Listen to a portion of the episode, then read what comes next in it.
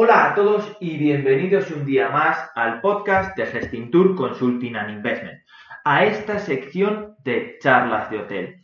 En esta nueva temporada venimos cargados de novedades, pero sobre todo y la más importante es que esta temporada las conversaciones van a ser más personales. Van a ser conversaciones de profesional a profesional, en las cuales vamos a intentar dar soluciones, ideas, tendencias para la creación de nuestro nuevo sector hotelero. Esta capacidad que tenemos para reponernos a las situaciones más duras y poder seguir siendo líderes de este sector a nivel mundial. Así que no os robo más tiempo y bienvenidos a esta nueva temporada de charlas de hotel.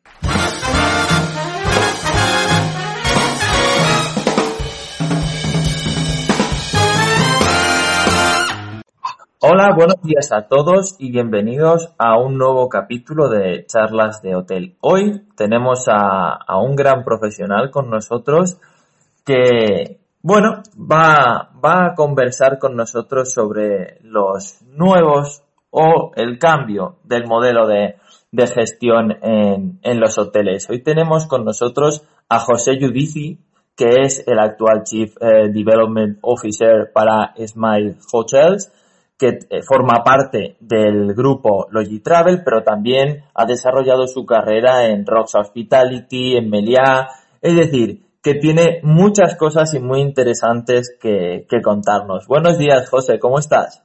Hola, Alberto, ¿qué tal? Buenos días. primero de todo, agradecerte esta invitación y poder participar eh, y, espero aportar eh, mi granito de arena al sector. seguro, estoy, seguro de ello, pero de lo que estoy también seguro es de que vamos a, pasar un, rato súper interesante eh, charlando, ¿no? Oye, yo, yo te introduzco el, el tema directamente, ¿no? Eh, se habla de que, bueno, y con todo esto del COVID se, se pone un poco en duda todo, ¿no? Se pone en duda el modelo, se pone en duda el negocio, ¿no? Yo creo que es un error poner en duda el negocio, pero el modelo, ¿no? Eh, ¿Cuál es una de las deficiencias que pudiésemos decir del, del modelo eh, turístico de español, por decirlo de manera. Lo digo el español porque soy de los que creen que nuestro modelo se ha exportado a muchas partes del mundo, ¿no? Sí, sí así es, así es. Hombre, yo creo, si, si me permites añadir, eh, creo que el COVID lo que ha sido aparte de un año desastroso para el sector eh, turístico en general, pero para cualquier otro sector, eh, mira restaurantes, bares o, a nivel, por ejemplo, cambio de hábitos en el mundo, eh, yo creo que, que, más que una crisis eh, económica o financiera, que esto es una crisis médica y que tiene su afectación, por tanto, también al bolsillo, porque la gente se está quedando sin trabajo, ERTES y demás, creo que para mí el COVID es un acelerador.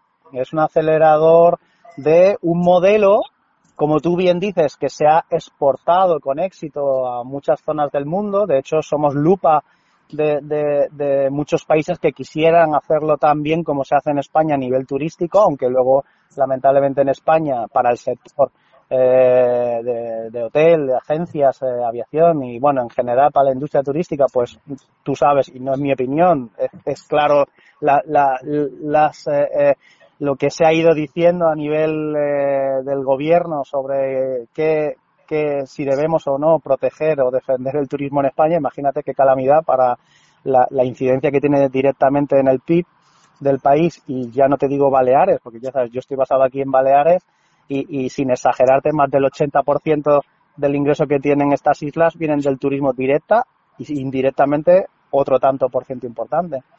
Yo creo que, como bien dices tú, el, el, COVID vino aquí para cambiar un poquito la vida, pero sobre todo para abrirle, abrirle los ojos a mucha gente. Creo que estábamos un poquito también mal acostumbrados en España a que, en general, eh, eh, aprovechábamos un poco, pues, pues, qué es España, ¿no? Y habíamos hecho muy poquito eh, para invertir, para mejorar. Y luego, en los últimos años, es verdad, por ejemplo, que en Baleares la planta hotelera se ha reformado, pero porque le han visto los dientes al lobo, porque ya sabes muchas veces que ha habido crisis, siempre hay crisis, esto es cíclico. Y cuando hay una crisis, pues unos se, se benefician, otros los pobres pues lo sufren.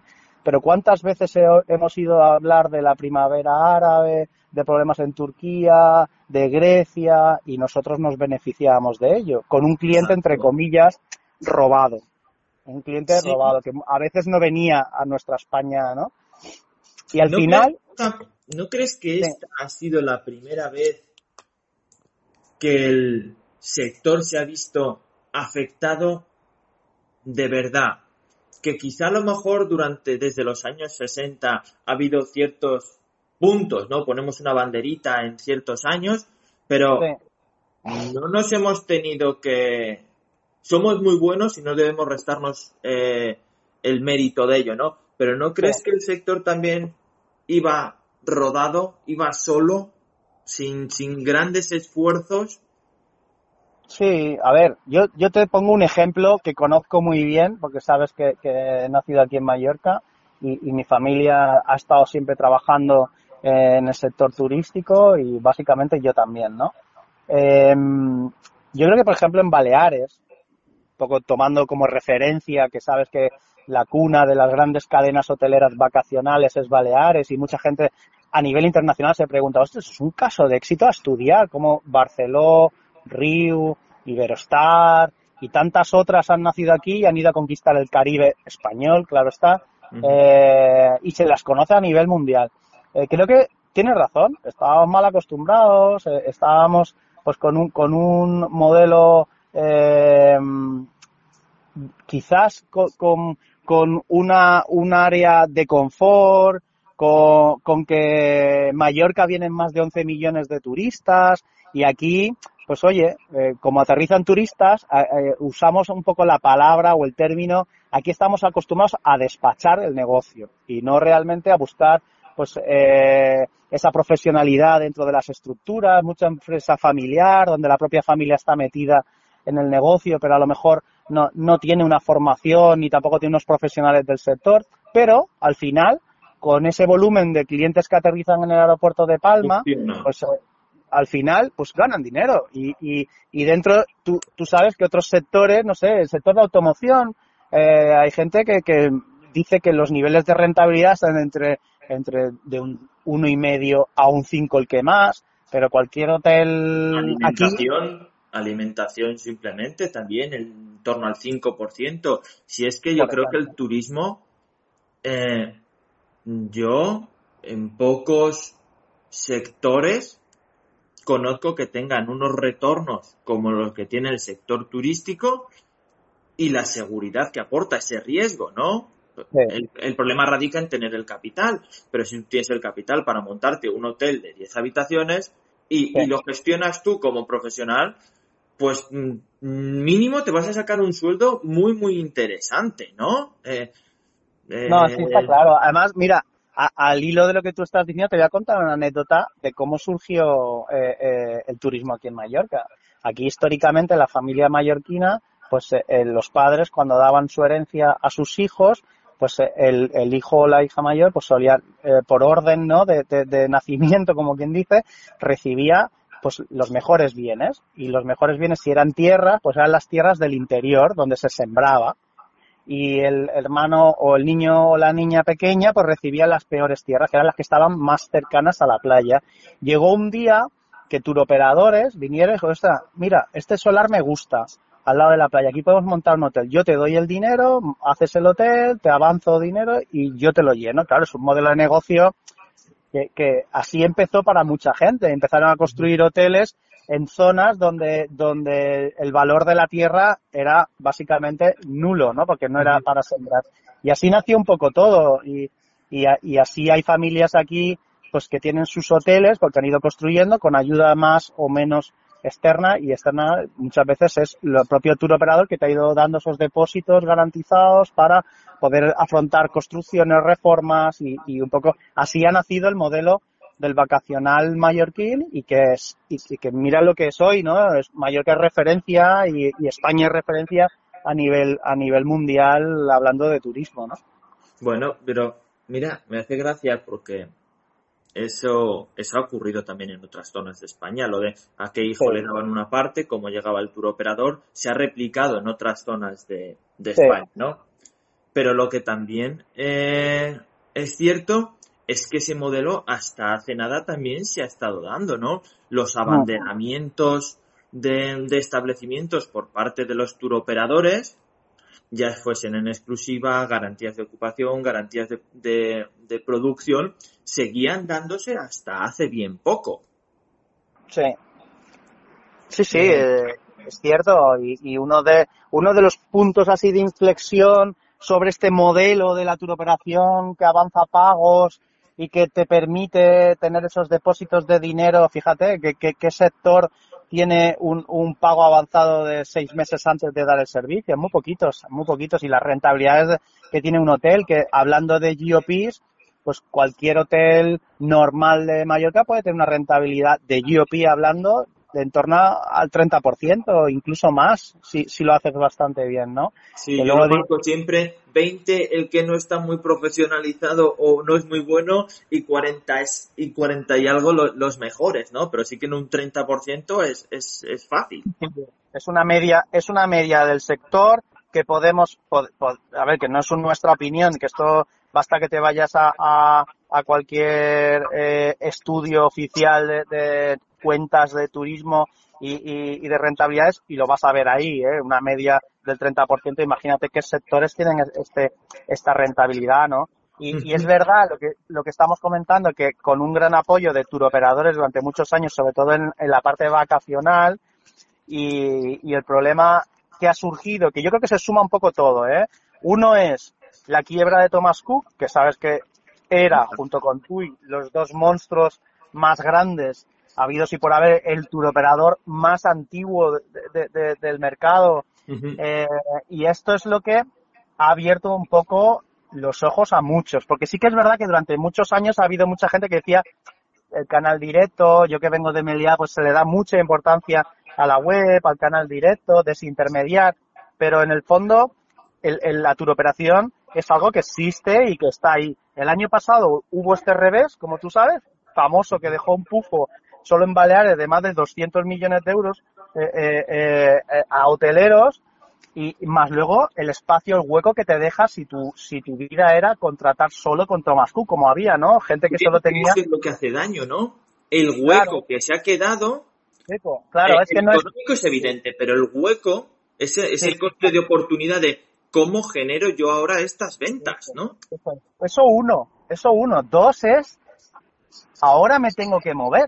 Entonces, a alguien que durante los últimos 20 o 30 años ha estado teniendo el mismo sistema de comercialización confiado en un partner que se llamaba Thomas Cook o, cualquier otro. Entonces, ahora, el que tenía Thomas Cook, que ya no está, que es una pena para el, para el sector, pero ya no está, pues ahora tiene que salir al mercado y buscar otro partner con el riesgo de equivocarse o el riesgo de que no esté al mismo nivel o segundo, decir, pues oye, ahora tengo que, ahora sí que tengo que cambiar mi modelo y empezar a diversificar, buscar otros partners, intentar eh, desarrollar mi web, porque algunos no tenían ni su propio canal directo eh, desarrollado, pero es que es más, te digo más, es que hay cadenas hoteleras que, que después de 20 o 30 años no tienen ni un sistema de CRM, no conocen a su cliente y, y siendo cadena, el cliente que va a un hotel luego va a otro hotel de la misma cadena y, no saben que el señor Pérez ha estado tres veces y que le gusta esto, le gusta lo otro. Imagínate, y eso que tienes la oportunidad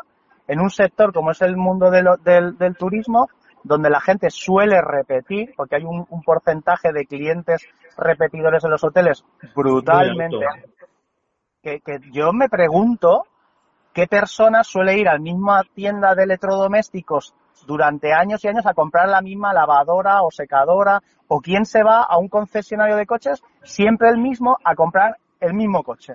Pues muy poca gente.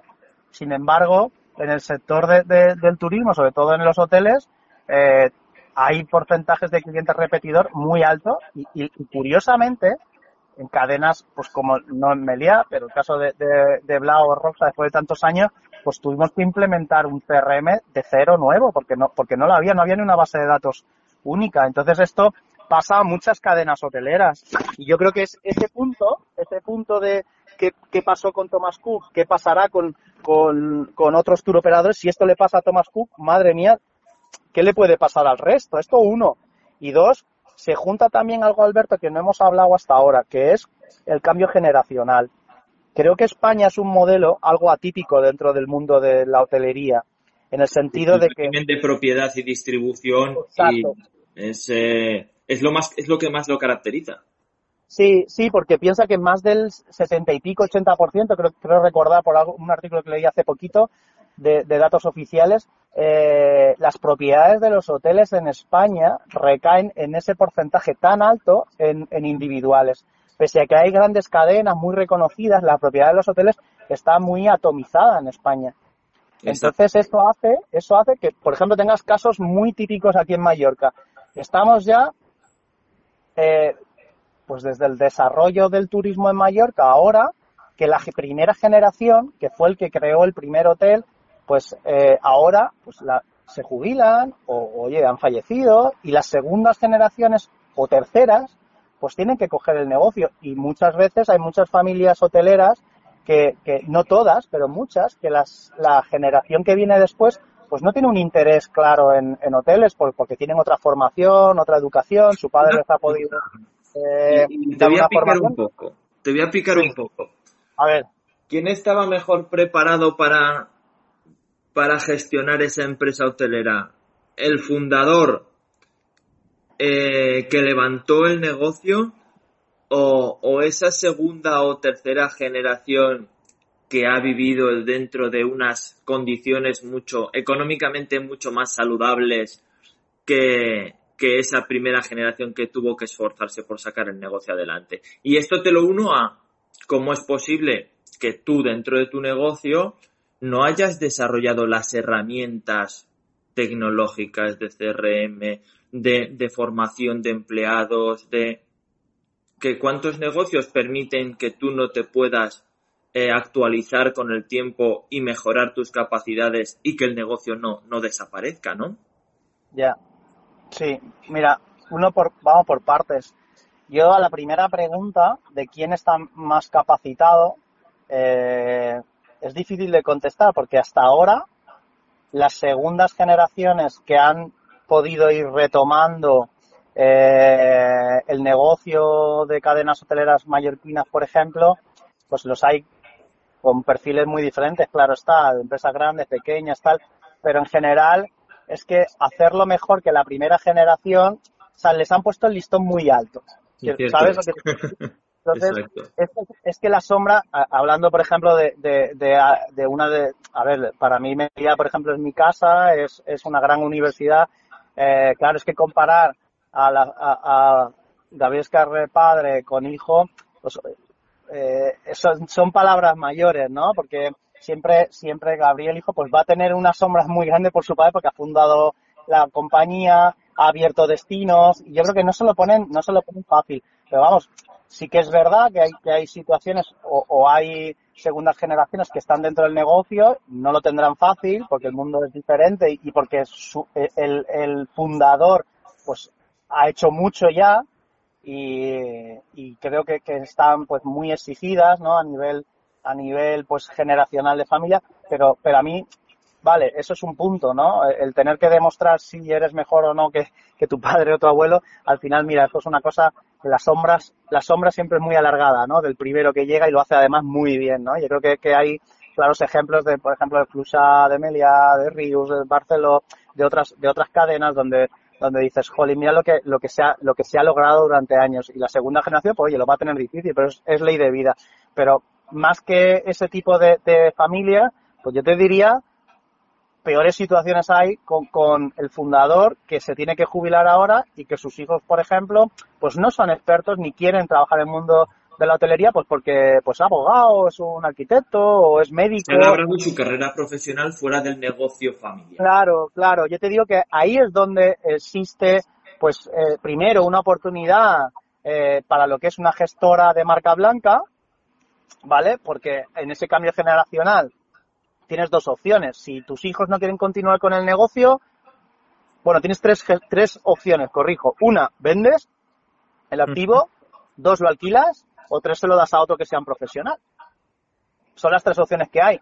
Vender, vender cuesta mucho porque al final hay mucho romanticismo y muchos sentimientos y experiencias dentro de eso, eh, dentro de ese hotel, porque el fundador ha vivido, ha puesto, ha puesto la primera reforma, eh, su familia ha trabajado es parte de tu vida. Claro, es, es parte de tu vida. Tú has dicho, es tu casa, no es tu negocio, es tu casa. Da igual el tamaño de los hoteles o la cadena, es tu casa, porque tú las fundas, tú eh, te has estado preocupando día a día, año a año de, de, ese negocio durante los últimos 30, 40 años. Entonces, tiene un valor sentimental más que el valor económico del propio activo. ¿Vale? Uh -huh. Esto, esto uno. Entonces, alquilarlo es una opción, pero tú sabes que, que muchas eh, operadoras eh, luego entran y te cambian eh, el hotel y tú en vida ves como ya no es tu casa y a veces les cuesta. Y, y bueno, y la otra opción que es más reciente, que no lo está haciendo mucha gente, es verdad, y, y donde nosotros en, en Smile Hotels pues también queremos eh, desarrollar esa parte, es siendo una gestora de, de marca blanca. Vamos, Aquel que llega, ¿sí? vamos a explicar bien qué es una, qué es una gestora de, de marca blanca, ¿no? Y creo que debemos, eh, deberíamos empezar por, por el principio, ¿no? Sí. Esto hasta cierto punto surge de una necesidad dentro del cambio de modelo. Hemos visto propietarios que fundan cadenas, gestionan y llevan todo el negocio hasta el día de hoy. Y en el día de hoy, compañías que cada vez se van especializando. Unas sí. en comprar activos y otras en lo que es, que es la parte de la inversión y el negocio de inversión y otro que es el negocio hotelero, ¿no? Sí, Aquí sí, trabajamos respecto a dos partes. Una, que son las operaciones del día a día, y otra, la comercialización, la imagen, que sería la marca.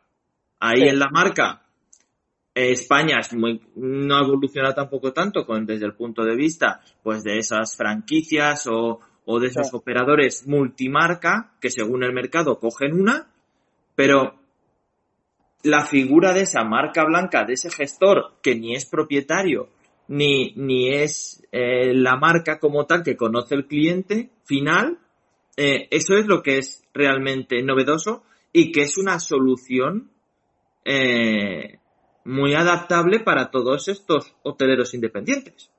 Sí, sí, así es. Sí. Yo, mira, yo soy viniendo de, por ejemplo, de Meliá, donde se ha apostado durante muchos años con unas marcas muy diferenciadas para un segmento, para una categoría o tipología de hotel, a ver, al final la marca es algo importante. Yo creo que, que, no hay que desprestigiar tampoco ahora aquellos que cogieron ese camino de inversión en la marca, eh, porque hay mucha gente, y, aquí está todo inventado, hay mucha gente que, les ha ido muy bien, y, luego hay otra gente pues que a lo mejor no, ¿no? Pero yo creo que al final no es, no es una mala opción. También es verdad que, tienes una versión eh, en eso mucho más purista que las marcas españolas eh, o las cadenas hoteleras que apuestan por marca apuestan por gestión y luego tienes un modelo americano que en España pues no se entiende tanto que es la franquicia, ¿vale? Que, que en Estados Unidos eso es otro es otro mundo.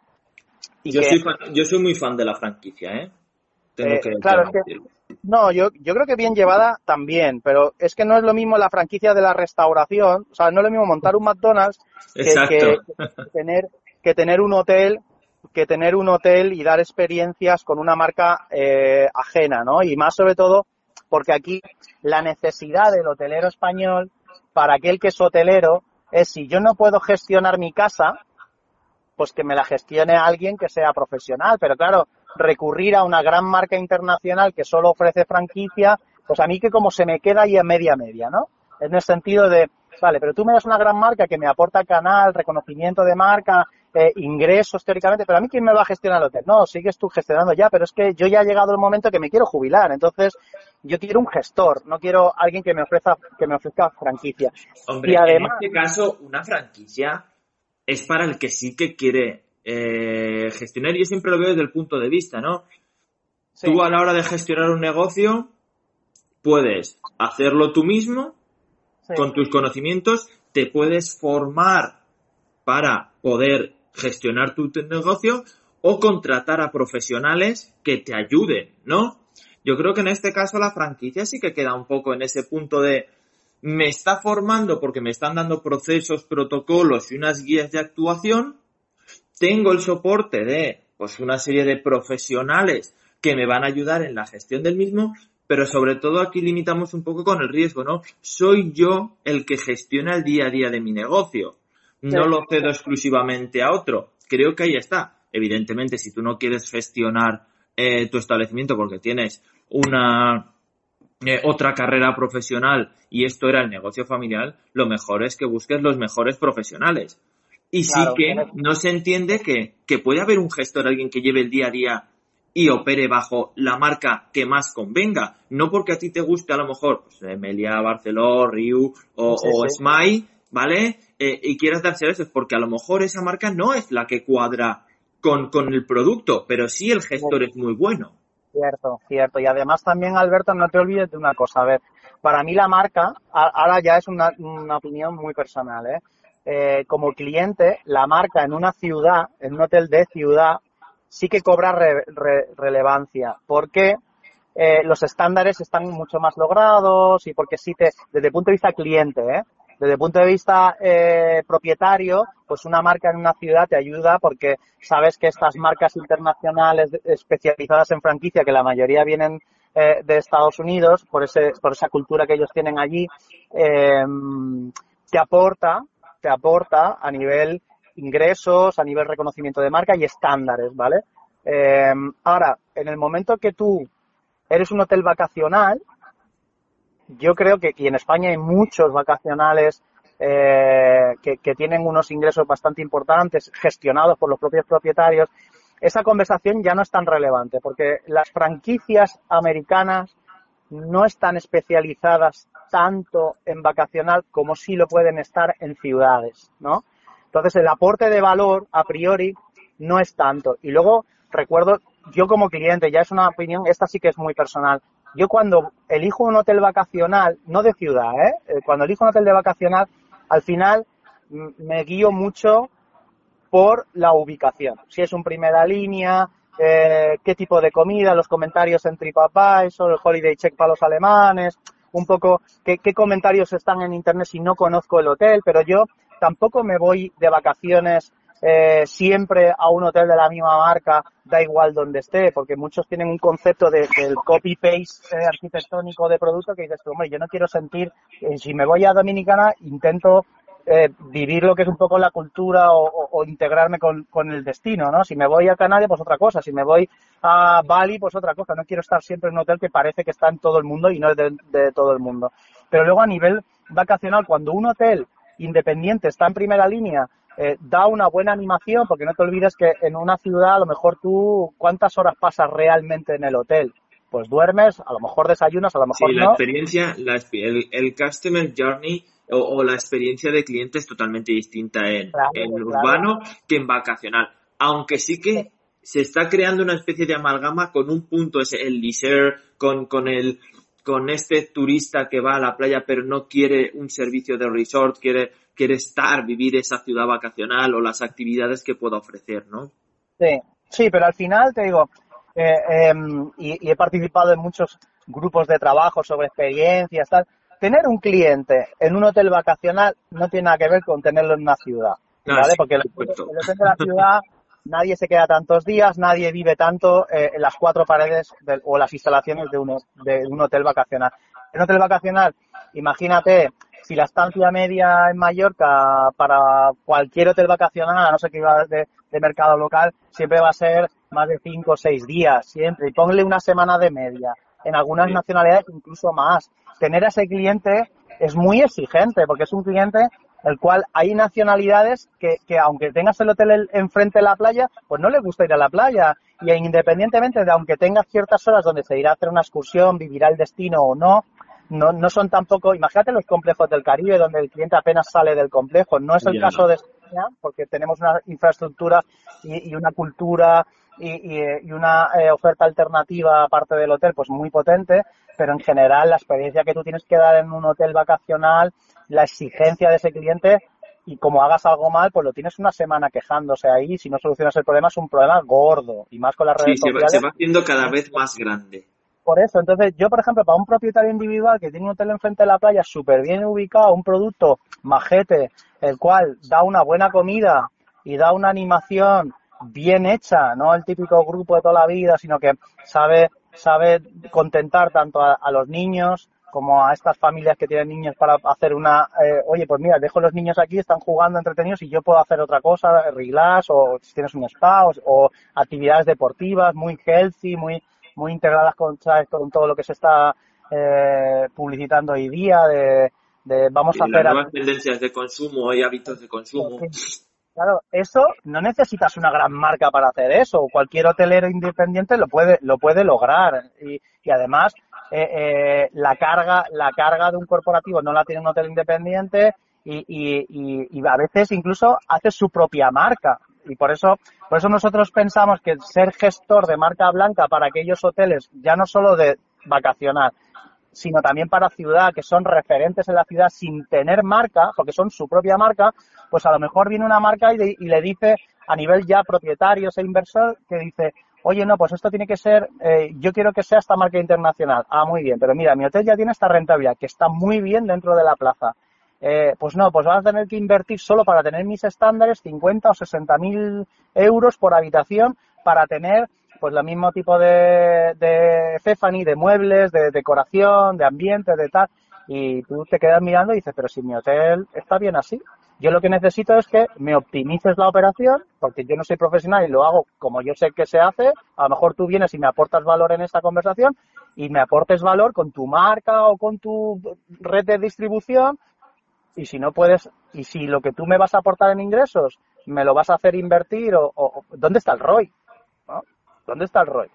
sí, que, que es cierto que, vamos a ver, hay establecimientos en los cuales eh, una marca puede aportar valor o no.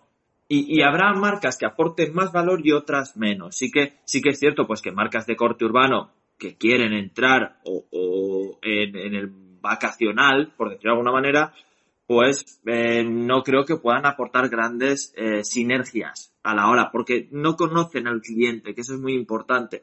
Yo tengo un cliente, eh, nosotros, perdón, nosotros en Gestintur tenemos un cliente que es propietario de varios hoteles, él es un gran operador vacacional, pero sus hoteles urbanos los, los opera otra persona. Ya. Porque no tiene ese know-how. Y, y, lo que sí, y, pero, pero el primer paso fue decir, ¿tenemos la marca o somos reconocidos en el mercado? No, entonces nuestra marca no vale nada, tendremos que poner una marca. Claro. Sí que, que ¿cómo, puedes encajar eh, a un hotelero tradicional, ¿vale? Cuando hablamos de tradicional, hablo desde el punto de vista de independiente, de que eh, contrate a un equipo externo o ceda la gestión a una empresa de marca blanca.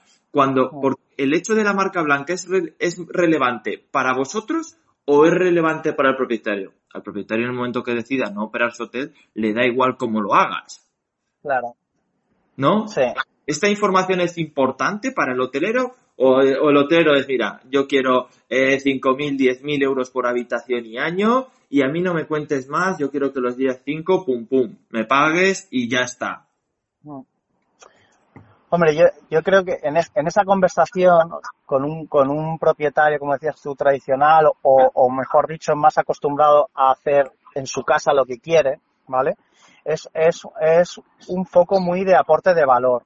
O sea, la conversación o nuestra estrategia cuando tienes un approach a un propietario es ser flexible con el propietario y ser cercano, cosa que a lo mejor pues con una gran marca internacional o con una gran compañía española acostumbrada a operar sus hoteles eh, con unas marcas determinadas, pues a lo mejor esa conversación no casa con el producto o con los deseos que tiene el cliente. Uno.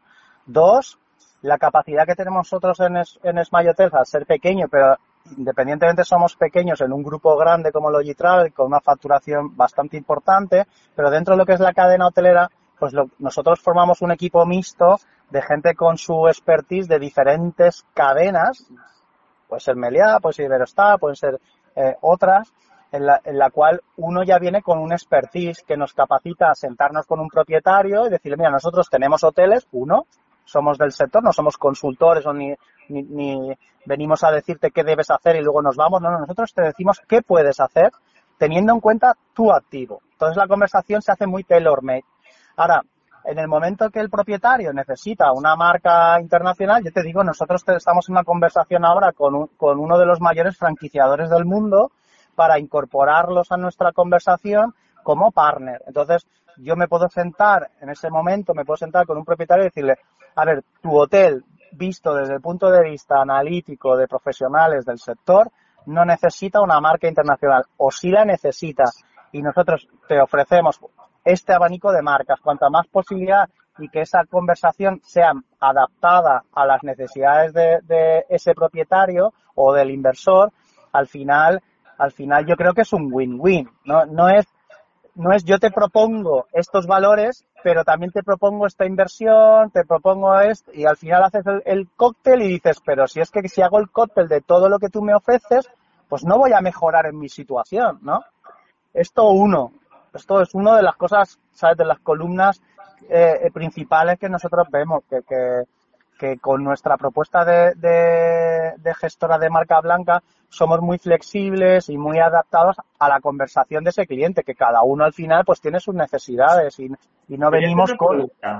Acostumbrado a lo que está el modelo de negocio hotelero, si aquí yo, si aquí partimos el negocio según el modelo eh, americano, propietario, gestor y marca, eh, ¿cómo?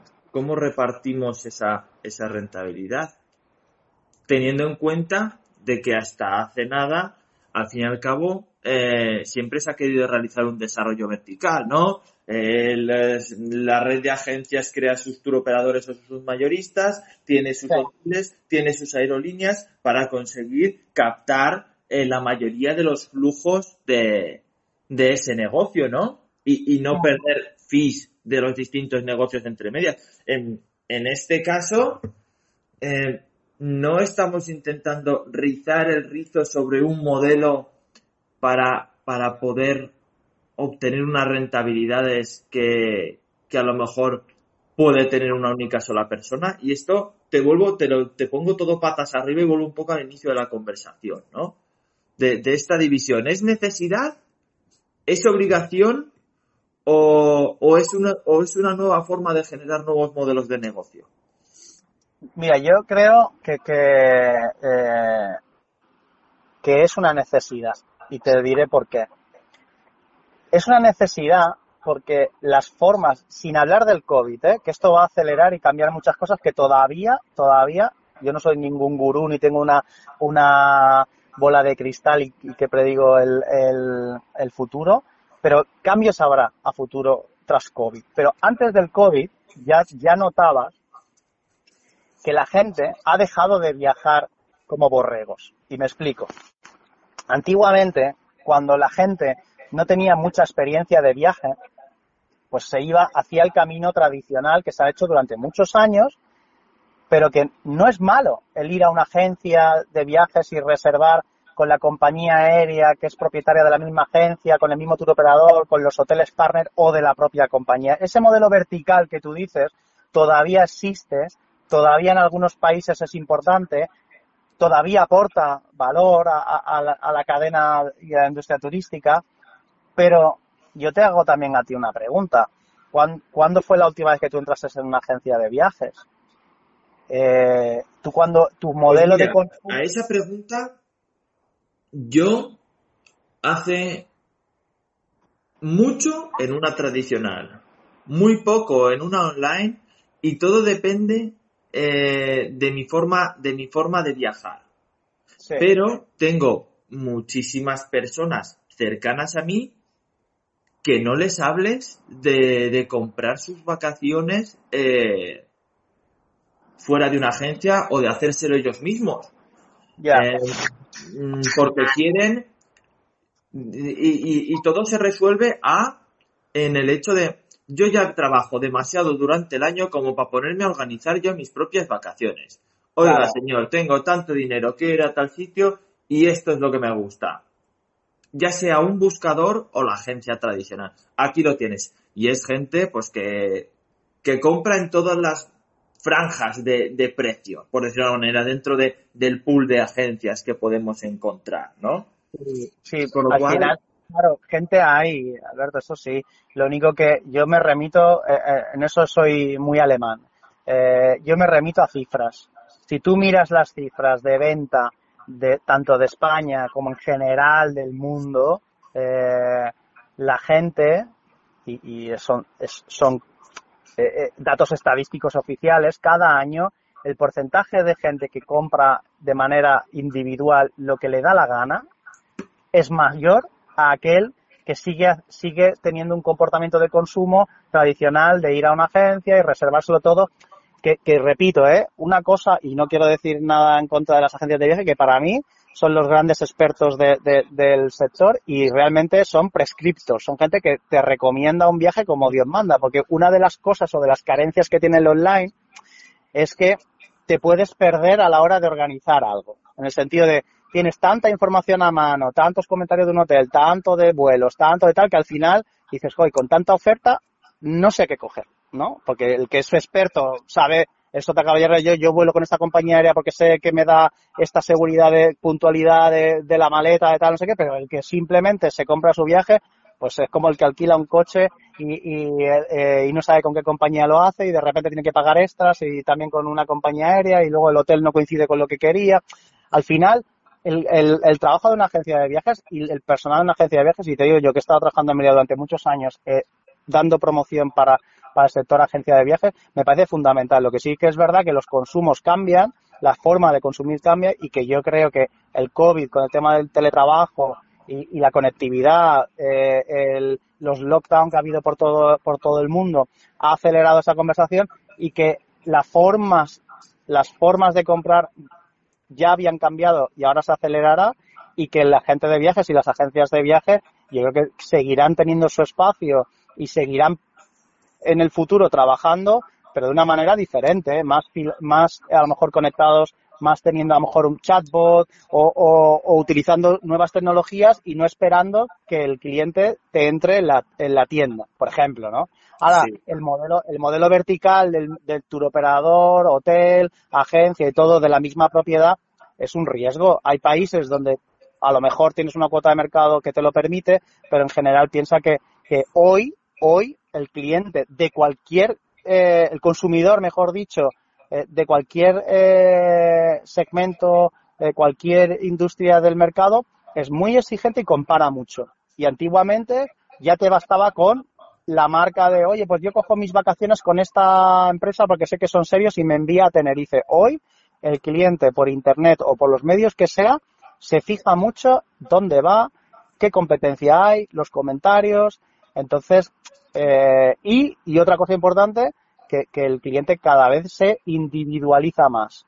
No hay hoteles para todos los clientes, es verdad, pero cada cliente te demanda una cosa diferente. Y el approach que tú puedes tener al cliente de manera directa, eh, con un CRM, con los gustos que tiene, porque tiene su histórico, también es un punto a, valorar. Pero es eso que, por ejemplo, tenía yo cuando era niño con mi familia, que nos íbamos todos, cogemos una, eh, un viaje organizado a ver, yo qué sé, las, las típicas visitas o culturales, Oye, vamos a Andorra, y te ibas con, con todo organizado, con un grupo de, de personas que hacían durante los mismos días todo lo mismo con un programa cerrado.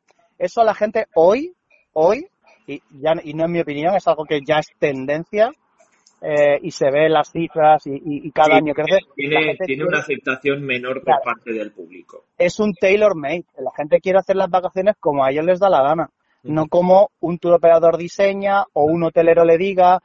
No se puede hacer animación ni la comida para todo el mundo, es verdad, eh, porque cada nacionalidad tiene sus gustos, pero es verdad también que el cliente, el que viaja, cada día tiene más experiencia de viajar. Hace 10 años los españoles apenas salíamos de España y hoy yo viajo bastante por, por, por toda Europa y por otras partes del mundo y escuchas español. gente que, ¿cómo por, ir, por, ir, cerrando, por ir cerrando un poco y voy a coger las dos grandes partes que hemos hablado. ¿no? Estamos hablando de la personalización del producto, de las tendencias de compra.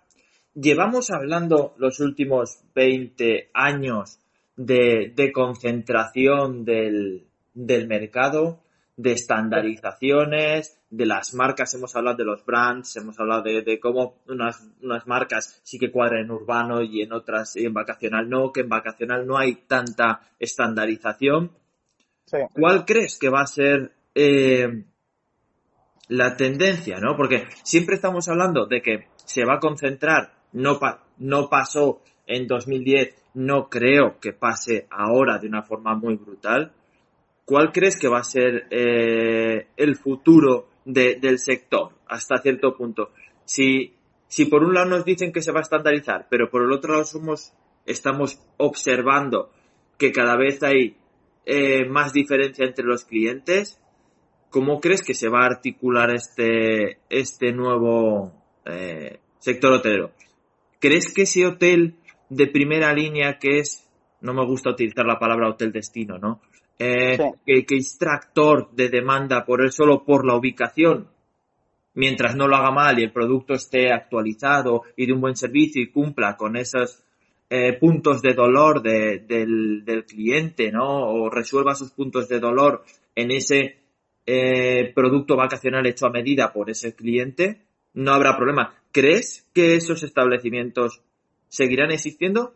¿Y cuáles serán los que sean más proclives a, ceder la gestión, a integrarse en cadenas, a, a perder esa individualidad o esa, o esa diferenciación? Eh, yo creo que con lo que tú me estás preguntando, a nivel, por ejemplo, tanto vacacional como ciudad, la localización eh, pesa mucho. Es verdad que si, si, tú estás en una primera línea, pues eh, tienes, tienes, tienes una ventaja que, que no tiene el que está en tercera o cuarta línea, ¿vale? Pero sigues teniendo un hotel al lado tuya que también está en primera línea pero el mundo cada vez se hace más global y antes a lo mejor en, el programa del tour operador o el programa de viajes de cualquier eh, eh, país europeo pues estaba Mallorca, estaba un par de destinos más y, se acabó. Hoy día la oferta que hay de viajes es brutal. El otro día me, estaba hablando con unos amigos de Albania, que cuando uno en España escucha Albania, pues uno dice, ¿y, ¿y quién va a Albania? Pues yo te digo que he estado varias veces y he hecho prospección de mercado y tal. Las playas son espectaculares, espectaculares. Entonces, a playa de arena blanca y tal. Entonces, claro que la ubicación es algo determinante, pero, pero en el futuro la gente también va a estar muy motivada a la hora de comprar, sobre todo a nivel vacacional, donde tú pasas tus vacaciones y la gente quiere pasar unas vacaciones agradables. Entonces, eh, eh, es las vacaciones para la mayoría de las personas es recargar las pilas de un año de estrés, de, de su vida cotidiana y quiere desconectar y pasarlo bien. Entonces, no basta con tener un hotel en primera línea y el sol y la playa que te las da la naturaleza. Eso no basta.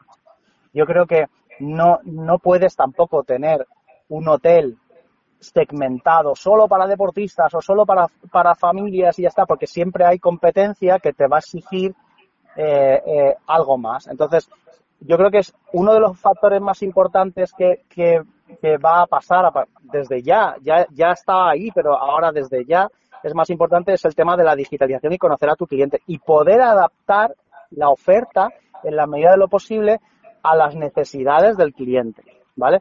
Entonces, sí que tendrás un producto, eh, pues, que será el que es, ¿vale? Y cada, cada marca, por ejemplo, cada hotel es lo que es, está claro, pero que tendrás que, también trabajar mucho en la parte experiencial. Creo que la parte experiencial tiene que ser a, futuro, en los próximos años. Perdona algo que, te interrumpa. Has dicho que, bueno, pues el hotel es el que es, ¿no? Sí. Y luego hablamos de la parte de la experiencia. Sí. Yo, eh, ¿no crees que... Y el otro día hablábamos, escuchaba en un webinar que hablábamos, sí, sí, bueno, pues eh, un hotel que esté perfectamente ubicado en el centro de Madrid, eh, que cree que por ubicación lo tiene hecho, pues a lo mejor una marca reconocida peor posicionada le hace una competencia muy, muy, muy feroz, ¿no? Eso forma parte también de la experiencia de cliente, la garantía de producto que le ofrece una marca respecto a, a, esa ubicación privilegiada. Y sobre todo, ¿no es la experiencia lo que prima ahora respecto al, al ladrillo? No, no Sí. buscamos experiencia. la, la experiencia para el viajero de hoy día es importante. Esto es algo que es diferenciador. Y dentro de tanta competencia y de tantas plataformas, tanto online como la, la- la parte offline, con tanto producto, que tú seas diferente, al final es una forma de, de- de fidelizar o de llamar eh, la atención. Porque, a ver, eh, a mí me gusta el Mercadona y Hacendado me parece un modelo cojonudo, pero si tú eres el productor de un producto de Hacendado, pues oye, ahí estás, ¿no? Eh, como imagen de marca, tú no, tú eres Hacendado. ¿Quién- ¿A quién se conoce? A Mercadona y Hacendado, a ti no. Entonces, eh, yo repito, en una ciudad, claro, la ubicación es importante, pero si la ciudad es una ciudad bien conectada, con transporte, con posibilidad, a lo mejor mañana la gente coge un hábito de, de viajar más en coche, como ha pasado este verano, y, y no va a coger un, y la ubicación no va a ser tan determinante, va a ser al revés. La gente que vaya a lo mejor a Madrid, en vez de ir y tener un hotel en el centro, porque normalmente llegaba en un avión y en un taxi al centro, y de ahí se movía y, podía visitar todo, toda la oferta cultural, gastronómica y todo lo que sabemos que hay en Madrid, a lo mejor ahora prefiere estar a las afueras para tener un hotel con un parking que aparca el coche, que no le cuesta nada y que tiene la puerta del metro en el hotel y, se va al centro, ¿no? Eso es un ejemplo de que a lo mejor eh, cambian las tendencias o cambia la forma de consumir vacaciones que, que puede darle la vuelta aquí a la tortilla, ¿no? De todos modos, dentro de la experiencia también hay una parte de lo que sería, eso sería como el soft que, que da un hotel, pero también hay una parte hard, que es que el hotel también debe acompañar a esa experiencia. Hay productos, por ejemplo, en el centro de Madrid, de hoteles, no, no, no me gusta la, la, la palabra tematizados, pero sí que tienen un componente en lo que es la arquitectura y el diseño diferenciales y, y que eso les, les hace Tampoco, destacar. tampoco he soportado nunca la palabra tematizado. No, No, creo que nunca ha estado bien eh, direccionada, realmente. No, pero, pero por ejemplo, yo, te- yo en, en la parte vacacional, que, que es la que más controlo, eh, la experiencia de un cliente y al final la forma de captar un cliente hoy día sigue siendo un poquito la misma, ¿no? Tienes tu tour operadores, que, te- que estás en un catálogo, tienes tu- tu- tus OTAs que, que- que muestran el producto. Ahí ya es un poco como, como el catálogo del tour operador, pero online, porque tampoco es que destacan las virtudes de- de- del hotel, porque no hay espacio y son muchas fotos y poco. Y no- y al final Es información muy plana, muy, muy poco Exacto, dinámica, muy poco eh, interactiva. Exacto, un poco como el hacendado, ¿no? Tú estás en un catálogo, tienes cierta presencia, pero no se ven los valores reales del producto ni tampoco tu diferenciación en dos o tres fotitos y cuatro textos, ¿no? Eso no. Pero también yo creo que hay un, hay un componente que hoy día todavía en el, vacacional no está del todo explotado y va relacionado co- con, con la televisión, por ejemplo. Eh, es verdad que muchas de las cadenas hoteleras tienen su mascota, tienen su programa de animación, están empezando a, a- tener una animación un poquito más enfocada a necesidades eh, o a ser más o eco o más social o más, eh, eh, bueno, más, más RPC, ¿no? Así plan, vamos Sí. a hacer una, una animación que aporte, no que divierta y ya está, sino que aporte algo. El, el simplemente tú hacer tu propia comida, tocar instrumentos, lo que sea, ¿no? Yo creo que es muy interesante ese camino que han tomado muchas eh, compañías ya. Pero imagínate un hotel que, que es un hotel como los típicos que, que encuentras en los parques tematizados, en vacacional, básicamente no hay ninguno. Y muchas veces uno de los, de los hándicaps que tienen los hoteles vacacionales es que los espacios, la aprovechación del espacio, no, no está muy lograda, ¿no? Tú vendes habitaciones, tienes tu restaurante, a lo mejor tu área de piscina, eh, la gente se va a la playa, pero tienes muchas áreas que a veces eh, no están bien explotadas. El No, eso lo hablamos en, en otra de las charlas en las cuales ejemplo, sí que, gimnasio sí que se hablaba de eso. Entonces, imagínate, imagínate que un día, si hay, si hay un- una tendencia de que todo, un, un hotel eh, eh, que, que sea un poco eh, atemporal, en el sentido de que tú tienes unas mascotas, y me acuerdo yo mucho del caso de Meliá con los Flintstone, los Picapiedra, que yo he visto los Flintstone, pero mis hijos no saben quiénes son los Picapiedra. Un día Ujú. eh, te, te ves a Pedro o a Vilma y les asusta, porque ¿este quién es? Ellos ven, ellos ven pues el Bob Esponja o cualquier otra cosa, ¿no? Pero imagínate un hotel Lego. o un hotel Playmobil vacacional, ¿eh? que tenga cierto tipo de adaptación, pero no tanto en el diseño o en tematización, que eso también te cansa, aunque a los niños les encanta. Es un poco en la filosofía.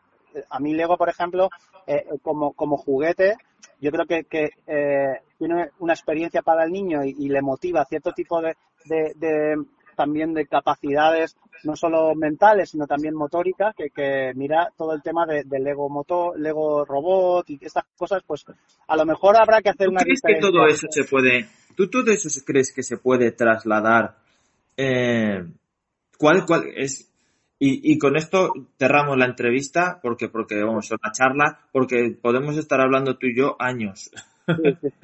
Eh, ¿crees que el hotelero independiente está dispuesto a hacer estos cambios? Y entonces entendemos que si no estás dispuesto a hacer estos cambios es mejor que, busques un gestor o es perfectamente lícito, evitamos por supuesto que sí, el, el seguir con un producto poco diferenciado o con poco aporte de valor. Sí. No va en, no, no va en detrimento del destino. Mira, al final te digo, eh, volviendo o retomando eh, la casuística de España, eh, que es para estudio y, admirado por muchos países, ya quisiera en muchos países tener el nivel de, o el volumen de turistas que tenemos y el nivel de oferta que tenemos también, ¿no?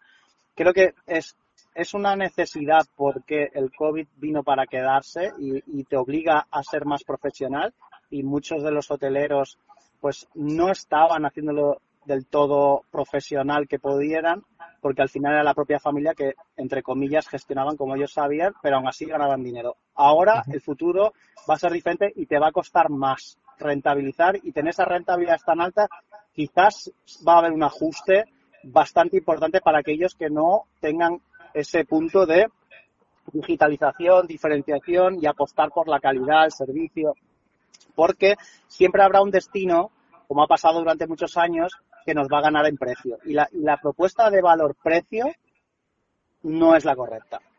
Entonces, eh, yo, pues con eso nos quedamos, José, yo creo, ¿eh? Pues Porque que, que las propuestas de valor basadas en precio no, no llevan a ningún lado. Siempre habrá alguien que venda más barato. y hay que buscar esa alternativa para ofrecer, eh, sobre todo, valor añadido, tanto al inversor, propietario, como para el cliente, porque cada vez hay más exigencia en el mercado. Creo que, ese sería un poco el mensaje. Pues nada, eh, yo quiero darte las gracias, José, por, por esta charla que hemos tenido. Eh, sí que es cierto que, que disfruto mucho eh, con, con, tu punto, con tu punto de vista. En algunas cosas estoy más de acuerdo, en otras menos, pero lo bueno, lo bueno de, de esta idea que tuve con, con charlas de hotel es poder conocer la opinión de otros profesionales, que esos yo creo que profesionales tenemos muchísimos en, en nuestro sector hotelero para, para reinventarnos y, y adaptarnos a, a las nuevas situaciones que, que tenemos delante para seguir siendo líderes, líderes mundiales. Así que muchas gracias y, espero que hayas disfrutado de, esta charla. Sí, a ver, hablar con hablar de temas que, que gustan con buena gente siempre siempre aporta, siempre aporta, Alberto. Así que yo encantadísimo de, de participar. espero que haya sido interesante para, para la gente que lo escucha y bueno, si, si se puede aportar en algo y la gente le gusta, encantado. Y cualquier cosa que necesites, tanto tú como la gente que, que os sigue, pues yo encantado de, estar ahí para ayudar en lo que, en lo que pueda. Pues nada, José, muchísimas gracias y seguimos en contacto. Y a todos los oyentes, pues que nos sigan eh, a través de Spotify y también en Evox, que es donde pueden escuchar este podcast y también en nuestras redes sociales que son Facebook, eh, Instagram y YouTube. Así que nos, nos escuchamos en la próxima charla. Hasta luego.